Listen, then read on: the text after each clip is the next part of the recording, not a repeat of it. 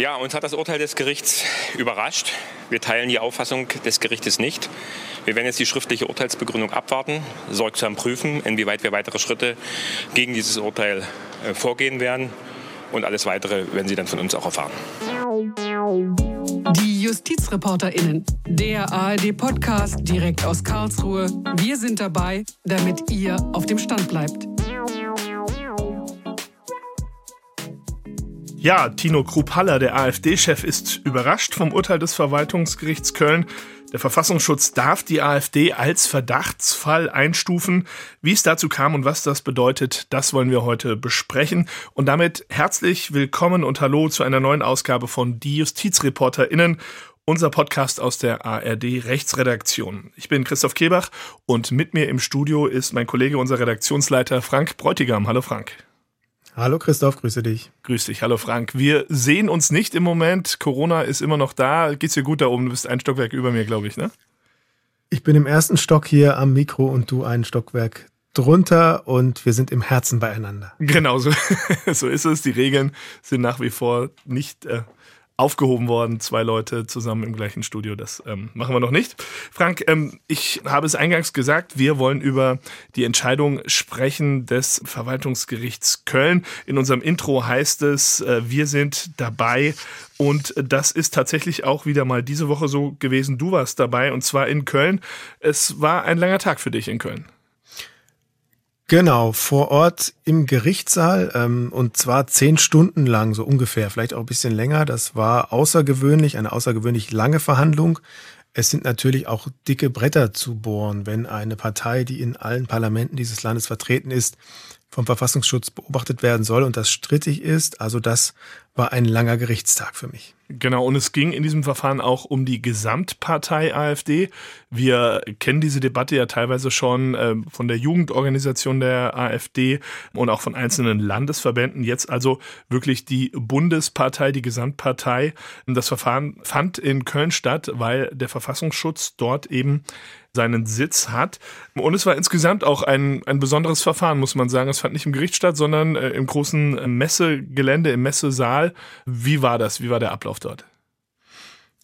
Ja, das stimmt. Also das Verwaltungsgericht Köln sitzt ja eigentlich in seinem Stammgebäude in der Nähe des Kölner Doms und das wurde verlagert einmal über den Rhein drüber ähm, auf die Messe, auf das, das Ist das diese Schelsig, von der man immer hört? Die, die falsche äh, Der Rheinländer nennt das die Schelsig, okay. ganz genau. Und da sind halt große Hallen und unter anderem eben auch der Kristallsaal. Dort fand diese Verhandlung statt. Eine, ja, da waren so große Leuchter an den Wänden. Also für eine Gerichtsverhandlung eine etwas unge ein ungewöhnliches Setting, aber da war wenigstens viel Platz. Man konnte Abstand halten und alle Journalistinnen und Journalisten, die da sein wollten, und das waren einfach bundesweit sehr viele, die da vor Ort waren, die haben da gut ähm, Platz gefunden. Das war auch alles gut organisiert äh, von der Pressestelle des Verwaltungsgerichts Köln. Man kommt dann an so einem Tag manchmal aber auch an Grenzen bei so ganz banalen Dingen, die für Journalistinnen und Journalisten wichtig sind. Das waren an diesem Tag Steckdosen. Also die haben dort keine weiteren Mehrfachstecker installiert, dass eben wir alle unsere Laptops und unsere Handys ab und zu mal aufladen konnten, so dass man in den Pausen immer wieder in den Raum vor diesem großen Saal stürmen musste und sich die dort wenig vorhandenen Steckdosen sichern musste, um überhaupt arbeiten zu können. Also das klingt so ein bisschen banal, aber ist es am Ende nicht. Es geht ja bei solchen Themen und über die Inhalte sprechen wir ja gleich auch am Rande darüber auch, darum auch, dass wir Journalistinnen und Journalisten berichten können und die Umstände, das zu tun, die sind halt nicht immer ganz so einfach, wie man sich vielleicht wünschen würde. Und gerade wenn der Tag so lange geht, irgendwie zehn Stunden verhandelt wird, dann ist auch der stärkste Akku irgendwann mal leer. Und zwar ähm, nicht nur sprichwörtlich, sondern wirklich bei äh, Laptops und äh, Handys auch, ja. Hm. Und gerade diese ja. Dauer, das war ja auch eine Besonderheit an diesem Tag. Also es geht mir überhaupt nicht darum, äh, wir können natürlich äh, den ganzen Tag 12, 15 Stunden einer Gerichtsverhandlung folgen. Das ist überhaupt kein Problem. Wir sind belastbar als Journalistinnen und Journalisten. Eine gewisse Schwierigkeit an diesem Tag war eben folgende. Das Gericht hatte insgesamt zwei mögliche Verhandlungstage angesetzt und dafür auch diese Messehalle angemietet. Und Im Verlauf der Verhandlung, die natürlich sehr umfangreich war, war es aber nirgendwann klar, wie lange das eigentlich dauert. Der Vorsitzende Richter hat irgendwann gesagt, mal zwischendurch, ja, das Urteil kommt dann vielleicht heute am späten Nachmittag oder am frühen Abend oder am späten Abend oder morgen oder irgendwann. Und das ist nur, um so einen kleinen Einblick in das Journalistinnen-Denken zu geben, die dann da alle sitzen. Das ist für uns, die zumindest von den Zeitungskolleginnen vor allem auch her, die einen Redaktionsschluss haben und die irgendwie ein wenig Planbarkeit brauchen, keine leichte Situation. Bei uns, beim mhm. Fernsehen, beim Radio, ich meine, wir senden rund um die Uhr, wir kriegen das immer irgendwie eingebettet. Aber wenn man so gar nicht weiß und sämtliche Redaktionen Deutschlands äh, so ein bisschen querdrehen und fragen, wann kommt denn dieses Urteil oder kommt es überhaupt heute noch, dann ist das zumindest aus der Beobachterperspektive mhm. ähm, nicht ganz einfach. Ja, absolut nachvollziehbar, klar. In dem Fall kam das Urteil dann äh, wirklich äh, relativ spät am Abend, kurz vor acht, Viertel vor acht, glaube ich. Lass uns inhaltlich auf dieses äh, Verfahren schauen, das uns ja auch äh, schon länger beschäftigt hat. Eigentlich äh, wurden da gleich mehrere Verfahren äh, verhandelt in Köln äh, und auch entschieden dann letztlich vor dem Verwaltungsgericht. Das wesentliche Verfahren, die Kernfrage, glaube ich, war aber, äh, darf der Verfassungsschutz die AfD als Gesamtpartei als Verdachtsfall einstufen? Warum ist diese Einstufung als Verdachtsfall so wichtig und warum ist es so umkämpft, ähm, ob der Verfassungsschutz das machen darf oder nicht? Also es gibt bei der Arbeit des Verfassungsschutzes mehrere Stufen, ähm, welche Kategorien die quasi führen bei der Arbeit, die sie machen. Es gibt dann in einer Stufe eins bei gewissen Verdachtsmomenten den sogenannten Prüffall. Das war die Gesamtpartei AfD schon seit einiger Zeit. Und die nächste Stufe, der sogenannte Verdachtsfall. Diese Einstufung ist wichtig, weil die Folge davon ist, dass der Verfassungsschutz, wenn man sagt, ja, das ist ein Verdachtsfall, auch geheimdienstliche, also geheime Maßnahmen anordnen darf, die Partei beobachten darf mit geheimdienstlichen Mitteln. Und das ist natürlich eine sensible Sache, gerade wenn es um so eine große Partei, keine Splitterpartei geht, sondern eine große Partei, die im Bundestag und in allen 16 Landesparlamenten ähm, vertreten ist, dann ist das eben ein brisantes Thema. Und gerade diese Einstufung, ist das jetzt ein Verdachtsfall? Reichen die Fakten dafür aus, ja oder nein? Das war ja der Kernpunkt des Ganzen. Genau, du hast jetzt gesagt, Geheimdienstmittel, nachrichtendienstliche Methoden dürfen angewendet werden. Was konkret umfasst das? Also dürfen die dann äh, beschattet werden, äh, beobachtet werden, dürfen V-Leute angeworben werden? Was, was heißt das konkret? Also ich kann ein paar Beispiele für geheimdienstliche Mittel nennen. Das sind zum Beispiel, wie du sagtest, ähm, V-Leute, also Informanten aus der Partei anzuwerben, Menschen zu beobachten, geheim zu beobachten, aber auch Telekommunikation zu überwachen. Also das sind dann Möglichkeiten, die in jedem Einzelfall aber auch noch unter bestimmten Bedingungen stehen. Das muss man wirklich immer dazu sagen. Die dürfen nicht automatisch alles und jeden überwachen, aber das ist eben dieser Schritt von Überwachung oder einfach mithören und mitlesen von allgemein öffentlichen Äußerungen in den sozialen Netzwerken, in den Medien, im Parteiprogramm das ist quasi das öffentliche Beobachten, hin zu geheimen Maßnahmen, die der Verdachtsfall eben erlaubt, unter bestimmten Voraussetzungen. Und dass eine Partei, ähm, die sich mit so etwas konfrontiert sieht, dagegen vorgeht, das kann man ja eigentlich erstmal verstehen, denke ich, oder? Also man muss dazu sagen, Parteien sind natürlich vom Grundgesetz mit bestimmten Rechten ausgestattet und sollen grundsätzlich, so der Gedanke, erstmal auch ähm, eine gewisse Chancengleichheit haben. Und wenn jetzt der Verfassungsschutz dann eine Partei so besonders im Blick hat, äh, das ähm, motiviert dann die Partei eben zu sagen, das müssen wir erstmal vor Gericht überprüfen lassen. Oder ist das der Gedanke, der hinter diesem Verfahren stand? Das war vor allem der Grund oder die Argumentation, mit der sich die AfD in diesem Verfahren gewehrt hat, dass sie eben hier anders behandelt werde als andere Parteien. Stichwort Chancengleichheit, das ist ja ein wichtiges Recht ähm, von Parteien, dass der Verfassungsschutz hier politisch agiere und rein politische Ziele verfolge. Das war so das zentrale und übergeordnete Gegenargument der AfD. Und deswegen ist eben Voraussetzung, also hier will ja der Staat etwas machen, deswegen braucht er eine gesetzliche Grundlage, die ihm etwas erlaubt. Und im Bundesverfassungsschutzgesetz steht eben drin, um eine Partei beobachten zu können, braucht es tatsächliche Anhaltspunkte für extremistische Bestrebungen. So, das klingt natürlich etwas schwammig, aber tatsächliche Anhaltspunkte heißt halt Fakten und keine Mutmaßungen und irgendwelche Vermutungen.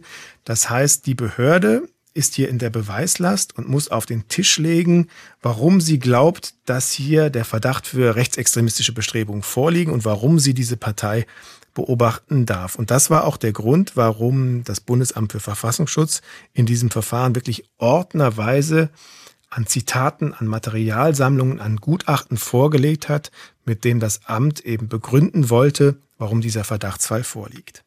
Genau, die Bilder, die waren ja sehr eindrucksvoll. Man hat das ja in den Tagesthemen zum Beispiel gesehen, dann am Abend.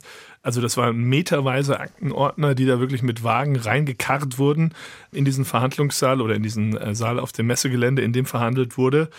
Dieses, diese tatsächlichen Anhaltspunkte, die können sich aber, wenn man logisch drüber nachdenkt, nur aus dem ergeben, was ähm, der Verfassungsschutz aus den offen zugänglichen Quellen äh, gewissermaßen rausgezogen hat. Ähm, denn das ist ja das Einzige, was er bis dahin machen durfte, die Partei als Prüffall behandeln und sich da informieren. Was waren das denn für Punkte? Also worum ging es dann konkret inhaltlich? Was, was kam dann so zur Sprache im Verhandlungssaal? Also das Gericht hat ja im Ergebnis gesagt, es ist in Ordnung, die AfD als Gesamtpartei als Verdachtsfall einzustufen. Das heißt, ähm, aus Sicht des Gerichts hat diese Materialsammlung dafür ausgereicht. Und es waren eben aus Sicht des Gerichts auch nicht nur die Äußerungen von Einzelner, vielleicht irgendwelche Ausrutscher, sondern das konnte man der Partei auch zurechnen. Und da hat, ich muss vorweg schicken, ähm, das Gericht in dieser mündlichen Urteilsbegründung ganz, ganz wenig gesagt. Das hat mich wirklich überrascht. Wir haben da zehn Stunden äh, diese Verhandlung mitbekommen und die Urteilsverkündung selbst dauerte irgendwie ein paar Minuten, ohne dass da wirklich Beispiele genannt wurden, warum dieser Verdachtsfall vorliegt. Natürlich, es gibt noch das schriftliche Urteil, dann in einigen Wochen oder Monaten, da wird das drinstehen. Aber in diesem Moment um kurz vor acht im Gerichtssaal war das etwas schwer nachzuvollziehen, was die eigentlichen Argumente waren. Es gab dann aber noch die Pressemitteilung und natürlich, da wurde schon auch daraus deutlich, was so die Kernpunkte sind. Also, dass ähm, das Gericht sagt, dieser Volksbegriff zum Beispiel, den die AfD vertritt. Also das deutsche Volk müsse in seinem ethnischen Bestand erhalten bleiben und Fremdes möglichst ausgeschlossen werden.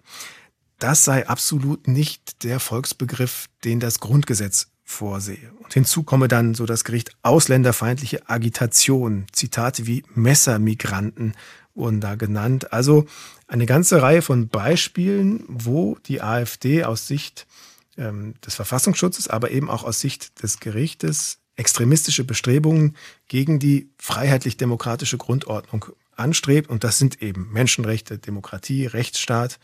Und ähm, zumindest einige Beispiele, die ich gerade angedeutet hatte, wurden da genannt, die das Gericht dann davon überzeugt hat. Genau, und das also der Maßstab, wenn man sagt, man geht gegen diese freiheitlich-demokratischen Grundwerte vor, dann eben kann der Verfassungsschutz die entsprechende Einstufung dann vornehmen, wenn diese tatsächlichen Anhaltspunkte stimmen. Das heißt, der Volksbegriff der AfD, äh, der da thematisiert wurde in diesem Verfahren, der unterscheidet sich, hast du eben gesagt, von dem, was das Grundgesetz eigentlich vorsieht. Also, dass beispielsweise Menschen auch, die ihre Wurzeln eben nicht in Deutschland haben, sondern in anderen Ländern, die deutsche Staatsbürgerschaft erwerben können, einfach und deutsche Staatsbürger werden können mit allen Rechten und Pflichten, dass das auch nicht irgendwie religionsabhängig gebunden ist, dass also nicht dieser ethnische deutsche Volksbegriff einfach, wie ihn die AfD verwendet, da Geltung hat. Genau, das ist eben eine sehr grundsätzliche Ebene. Also auf den Punkt gebracht geht es da auch um Rassismus. Also das ist ja ähm, etwas, was auch eine große Rolle in dieser Materialsammlung des Verfassungsschutzes gespielt hat. Also da wurden einfach sehr viele Zitate aus Facebook, aus Instagram und so weiter angebracht, die, wenn man sie hört und liest, auch wirklich sehr krass sind. Und insgesamt kann man auch immer natürlich dagegenhalten, okay, sind das einzelne Ausrutscher? Nein, das Gericht hat gesagt, in dieser Gesamtbetrachtung, weil man muss natürlich äh, dann irgendwie zu einem Ergebnis kommen, wenn man den Blick auf die Gesamtpartei hat. Und da hat es für das Gericht ausgereicht, um die, diesen Verdachtsfall zu bejahen. Und dabei hat zum Beispiel auch der sogenannte Flügel der AfD eine große Rolle gespielt. Das ist ja eine Gruppierung gewesen, die sich besonders rechtsextrem gegeben hat, die inzwischen formal aber aufgelöst wurde. Das war durchaus auch ein Knackpunkt in dieser Gerichtsverhandlung und dem Urteil. Das Gericht hat dann aber gesagt, okay, diese Teilorganisation, die möge sich aufgelöst haben, aber die Person und die Inhalte da geht es ganz viel auch um Björn Höcke. Die sind weiter in der Partei präsent gewesen und auch einflussreich gewesen. Das hat da auch eine große Rolle gespielt. Jetzt ähm, hatten wir vorhin schon die Stufen. Björn Höcke hast du eben erwähnt. Der AfD-Landesverband in Thüringen, der gilt ja aktuell nicht mal nur als Verdachtsfall, sondern sogar als gesichert extremistisch. Also das ist ja dann die dritte Stufe im Vorgehen ähm, des Verfassungsschutzes. Also und gerade in diesem Landesverband mit Björn Höcke, der auch die zentrale Figur des Flügel war, da sieht man dann eben auch, wie der Landesverfassungsschutz in Thüringen jedenfalls diesen Flügel oder den Landesverband ähm, in Thüringen jedenfalls einstuft, also dass man da sogar diese Verdachtsmomente schon äh, hinter sich gelassen hat und einfach äh, davon ausgeht, hier haben wir eine rechtsextremistische Bestrebung. Also das ist dann gewissermaßen die dritte Stufe, die äh, der Verfassungsschutz da zur Kategorisierung heranziehen kann. Genau, das ist nochmal wichtig zu sagen. Also es ging hier jetzt vor allem um die Beobachtung der Gesamtpartei. Unabhängig davon können die Landesverfassungsschutzämter die Landesverbände einer Partei auch beobachten nach denselben Maßstäben. Und da, wie du gerade gesagt hast, gibt es diese drei Stufen. Die erste ist der Prüffall. Da schaut man, was es gibt. Die zweite Stufe ist der Verdachtsfall, der jetzt bejaht wurde für die Gesamtpartei AfD. Und die dritte höchste Stufe, das ist die gesichert extremistische Bestrebung. Also, dass man aus Sicht des, des Bundesamtes oder des Landesamtes dann wirklich sagt, wir sind überzeugt davon, dass das Extremismus ist, von welcher Seite auch immer. Darum geht es bei der Bundespartei AfD ähm, bislang noch nicht, auch demnächst nicht, das wurde nochmal klar. Aber wie du gerade gesagt hast, Christoph, bei einigen Landesverbänden wurde das schon festgestellt. Und wie hat äh, die AfD sich verteidigt? Also man hat von Politikern und Politikerinnen der AfD gehört, dass gewissermaßen da ähm, die Regierung mehr oder weniger sich ähm, eine unliebsame Oppositionspartei so ein bisschen klein halten möchte.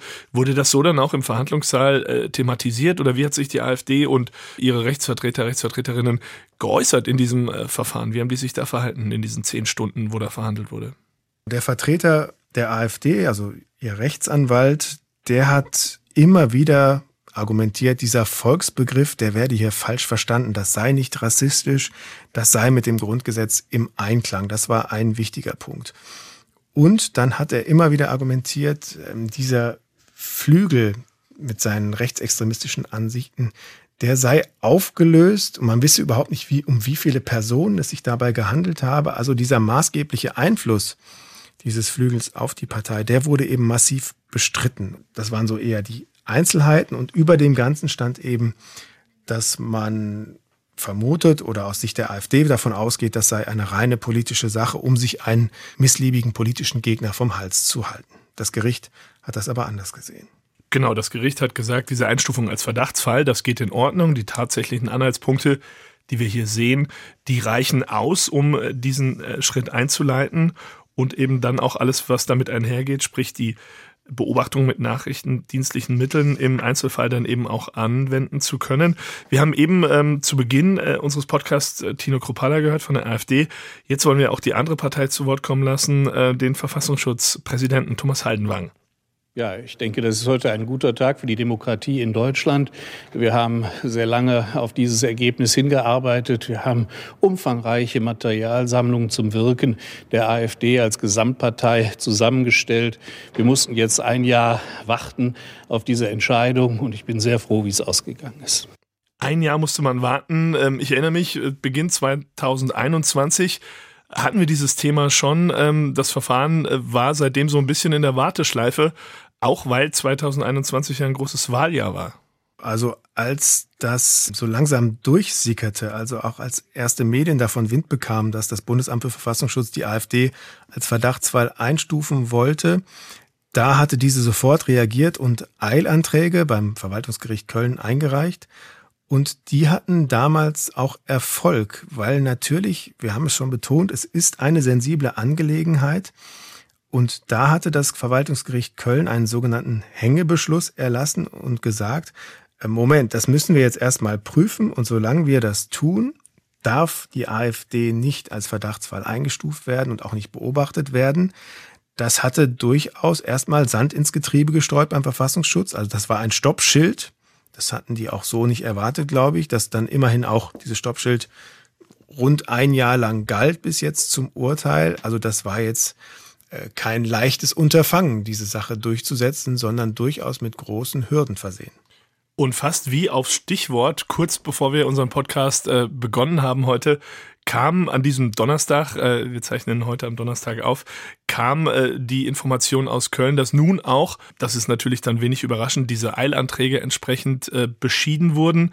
Ähm, man hat ja jetzt die Hauptsache-Entscheidung schon gehabt, also auch etwas ungewöhnlich, dass gewissermaßen die Hauptsache-Urteile ähm, ergehen und hinterher dann noch gesagt wird, ja, und übrigens die Eilanträge, die haben wir jetzt auch ähm, entsprechend dann äh, entscheiden können. Die Beschlüsse, die gab es heute und äh, dieser Hängebeschluss, den es da gab, den du eben angesprochen hast, der hat sich damit ja nun jetzt auch erledigt. Was bedeutet das, wenn wir jetzt mal den Ausblick wagen können, wenn dieser Hängebeschluss quasi mit dem heutigen Tage jetzt auch nicht mehr in der Welt ist? Dann kann doch theoretisch jetzt auch schon der Bundesverfassungsschutz mit dem beginnen, was er da vorhat. Also mit der Beobachtung mit nachrichtendienstlichen Mitteln, wenn die AfD entsprechend jetzt eingestuft wird, oder? Ja, das ist ja eine ganz zentrale Frage in so einem Gerichtsverfahren, das ja auch womöglich über mehrere Instanzen noch geht. Ab wann darf der Verfassungsschutz die AfD denn jetzt beobachten? Und ähm, seitdem jetzt heute auch diese Eilanträge beschieden sind und es da keine formalen Blockaden mehr gibt durch die Justiz, ähm, ist es jetzt von hinten gedacht nicht so, dass der Verfassungsschutz erst loslegen kann, wenn zum Beispiel erst abschließend das Bundesverwaltungsgericht über diesen Fall entschieden hat und der Fall rechtskräftig entschieden ist. Das ist hier nicht so, so dass das Bundesamt jetzt loslegen könnte, wenn es wollte, natürlich immer mit gewissen rechtlichen Grenzen und Hürden. Das ist schon immer auch dazu zu sagen. Also man muss zum Beispiel beachten bei der möglichen Überwachung von Parlamentarierinnen und Parlamentariern. Da hat das Bundesverfassungsgericht mal gesagt, die haben natürlich eine ganz besondere Stellung. Da sind die Hürden für eine Überwachung noch mal höher. Also das muss man auch dazu sagen, dass der Verfassungsschutz jetzt nicht sofort alles und sofort immer die krassesten Maßnahmen treffen darf. Das ist sehr ausdifferenziert, was da möglich ist. Aber er kann jetzt erstmal loslegen. Ich kann mir vorstellen, die AfD wird auch weiterhin versuchen, das mit Eilanträgen zu stoppen. Und da muss man gucken, wie die Gerichte auch im Laufe des weiteren Verfahrens, das jetzt bestimmt noch durch die Instanzen geht, reagieren werden. Ein wichtiger Punkt ist allerdings auch noch, wenn man so ein bisschen auf die Folgen guckt, was heißt denn diese Stufe Verdachtsfall jetzt für Menschen, die in der AfD sind und vielleicht als Staatsdiener, also Beamte, Richter, Soldaten tätig sind? Das könnte ja gewisse Unruhe auch reinbringen. Das sind Fragen, die man noch nicht abschließend klären kann, aber ähm, so die Grundlinie ist so ein wenig, dass die alleine Parteimitgliedschaft für einen Beamten, die wird noch nicht dafür sorgen, dass es zu einem Disziplinarverfahren kommt, weil es womöglich einen Verstoß gegen die, den Grundsatz der Verfassungstreue gibt. Also diese reine Mitgliedschaft, die wird dafür nicht reichen. Da wird mehr hinzukommen müssen an Aktivitäten. Aber diese gewisse Unsicherheit, gerade für Staatsdiener, die eben die Pflicht haben, verfassungstreu zu sein, was könnte da auf mich zukommen? Ich glaube, das wird die Diskussion der nächsten Wochen, Monate, vielleicht sogar Jahre auch als ein Punkt weiter bestimmen. Und glaubst du, das wird der Partei schaden? Denn wir haben es vorhin angesprochen, Landesverbände sind äh, zum Teil schon Verdachtsfall, beispielsweise auch in Sachsen oder Brandenburg. In Thüringen ist äh, der Landesverband der AfD sogar gesichert extremistisch äh, vom Verfassungsschutz dort eingestuft. Die Zahlen, die Wählerstimmen, die die AfD dort bekommt, die sind scheinbar irgendwie nicht besonders beeinflusst davon. Also glaubst du, dass das der Partei wirklich so, so ein Makel anheftet, dass das möglicherweise auch Wähler und Wählerinnen abschreckt? Oder dass das möglicherweise ja dem äh, Klientel, das die Partei ansprechen will, vielleicht gar nicht so wichtig ist. Da tue ich mich ein bisschen schwer mit der Beurteilung. Ähm, da sehe ich eher unsere Kolleginnen und Kollegen im Hauptstadtstudio der ARD berufen, die diese politische Einschätzung noch viel besser treffen können. Das sind einfach zwei Pole. Also es kann zu dieser Verunsicherung führen bei bestimmten Gruppen, die ich gerade beschildert habe. Es kann aber natürlich auch zu einem jetzt erst recht, das ist uns ganz egal und schweißt uns noch mehr zusammen und deswegen wählen wir die AfD erst recht und unterstützen sie führen. Also zwischen diesen beiden Polen wird sich das bewegen, dass das jetzt automatisch dazu führt, dass die Wahlergebnisse komplett runtergehen. Ich glaube, so einfach ist das dann auch nicht. Also Rechtsmittel sind möglich, die Berufung ist zugelassen. Äh, das wäre der Schritt oder wie kann das jetzt aussehen? Durch welche Instanzen kann dieses Verfahren jetzt noch gehen? Ja, das ähm, ist ein klassischer Fall von Verwaltungsprozessrecht hier. Ähm, ist ja auch gut, sich das immer noch mal vergegenwärtigen, auch für alle für unsere Jurastudierenden oder Referendarinnen und Referendare. Also das war die erste Instanz am Verwaltungsgericht, ähm, auch in der Hauptsache jetzt. Dann die zweite Instanz wäre das Oberverwaltungsgericht. Nordrhein-Westfalen ist das in Münster. Dann käme das Bundesverwaltungsgericht. Und es ist einfach so ein gewichtiges Thema, dass ich mir auch vorstellen kann, egal wer in den nächsten Instanzen gewinnt, dass man diese Möglichkeiten ausschöpft. Sollte die AfD am Bundesverwaltungsgericht verlieren, könnte das Ganze sogar noch hier nach Karlsruhe zum Bundesverfassungsgericht kommen. Denn Artikel 21, der die Rechte der Parteien regelt, der ist natürlich hier betroffen, so dass das Ganze eben auch am Ende in Karlsruhe landen könnte. Kein Problem. Wir sind ja hier vor Ort und wir verfolgen das für euch weiter. Genau so ist es. Ähm, ja, vielen Dank äh, für diese Einblicke, Frank, aus dem äh, Gerichtssaal im Messegelände in Köln. Äh, vielen Dank für diese Schilderungen. Vielen Dank an euch fürs Zuhören. Wenn euch die Folge gefallen hat, wenn wir JustizreporterInnen euch generell gefallen, dann abonniert uns gerne überall, wo es Podcasts gibt. Schreibt uns, wenn ihr Lob habt, aber auch wenn ihr Kritik habt, ähm, meldet euch. Wir lesen das alles tatsächlich und ähm, versuchen auch wirklich alles zu beantworten, werden auch alles beantworten. Die E-Mail-Adresse, unter der ihr uns erreicht, ist justizreporterinnen.swr.de. Und wir würden uns natürlich freuen, wenn ihr auch beim nächsten Mal hier wieder einschaltet, wenn die nächste Folge unseres Podcasts kommt. Vielen Dank für heute, einstweilen fürs Zuhören an euch. Vielen Dank, Frank, fürs Mitmachen und bis zum nächsten Mal. Tschüss.